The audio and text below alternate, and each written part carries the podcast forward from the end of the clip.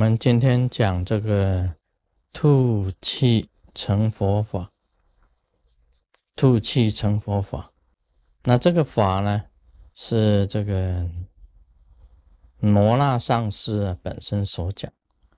他的因缘呢，是因为这个罗那上师以前在中国大陆的时候啊，弘法当中，他说了很多的法，那其中有。几个弟子啊，这个求法心切，他很想啊，很快的这个成就，所以就威胁这个罗那上师啊。当当时是这样子讲啊，是说那个那几个弟子拿刀子，这个威胁这个罗那上师，他说你一定要传这个最快、最速、马上可以成就的法。否则就要把罗那上师给他杀掉，啊，这个弟子是这样子，是比较过分一点。那么这个罗那上师倒是，他说好最快最速，他就讲了一个吐气成佛法。这个法很简单，他是这样子讲，他说啊，你吸满一口气，然后再把一口气吐出来。这一口气吐出来是要细、要慢、要长的这一口气，在吐出来的时候啊，连你自己的心也吐出来。他说：“这个是吐气成佛法，是最快的。”那么当时得到这些法的这个弟，当然是很简单了。这个吸一口气，再吐一口气，把心吐出来。啊，他就成佛了，是很简单。那么我就不知道这几个人有没有成就，有没有成佛去。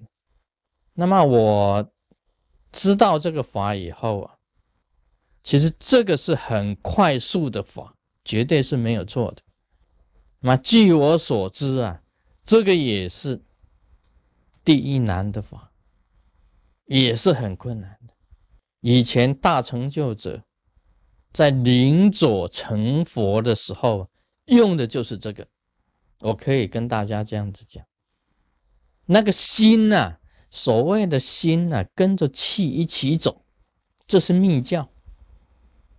密教是心气合一，但气一出来的时候，心跟着气走，也出去了，单单成就啊。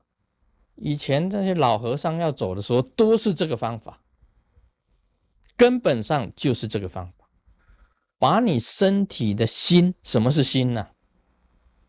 无形的，就是把你的命事嘛，把你的生命呢，把你的生命的意识送出去，依照你的意识送到净土的地方，当然就成佛了嘛。这个当然是最简单的了。但是问题在这个你的生命的意识啊，你的那个心啊，是不是能够跟着气走啊？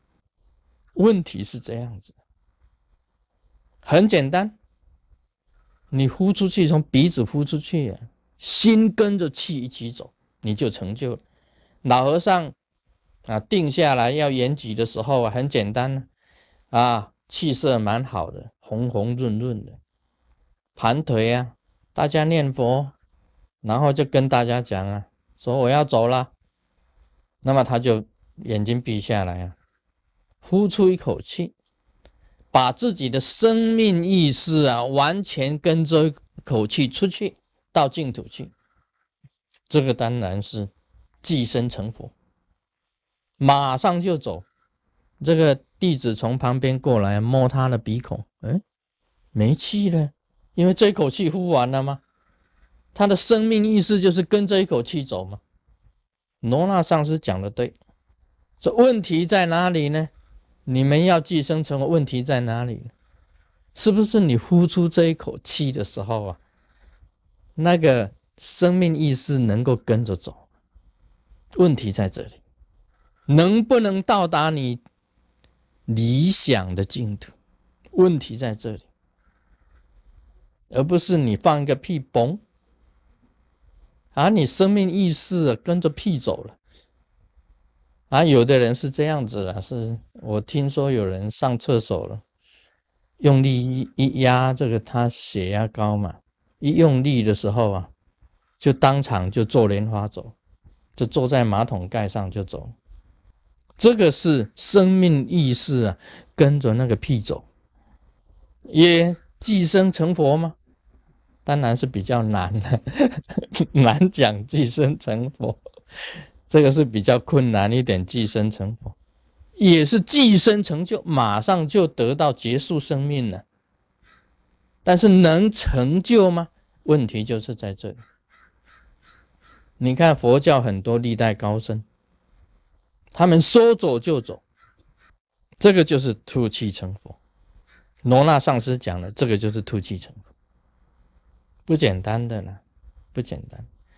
问题说心要跟着气，而且能够达到你自己期望的净土，所以这样也一样要靠这个平时啊，你自己本身修炼的功夫，你的功夫深，你能够把你的星光体在灵学上讲起来，就是把你的星光体印出顶窍去成就嘛，啊，这个就是。这个吐气成佛法，希望大家好好修啊！这个你这个气呀出来的时候啊，心跟着走。有一天你也可以跟这个高僧大德一样啊，大庭广众之下，脸色红润，说我要走了。结果你吸满满一口气，再吐出一口深深的气啊！大家帮你念佛。南无阿弥陀佛，那么帮你念了，念了半天，你眼睛再打开啊，原来走不成，原来没有走成，为什么呢？因为你的生命意识啊，没有办法跟着这个气走，功力不够，你的这一股气呀，跟神呐。吸的这股气跟神还不能合一啊，神气合一的那一种状态，不能把生命意识印出去啊，这个要靠修炼的。那么我在讲了这个吐气成佛法到底是什么样子？是密教的吗？因为气呀是属于密教的，但是也应该讲起来也是属于禅的，禅宗，禅宗。啊，禅宗的成就啊，也可以这样子讲，那一种心呢，其实就是一种空性，生命意识也本来就是空，生命意识本来就是空。你认知了空性以后，把自己身体的地水火风给它分解了，就成就了。Om Mani Padme Hum。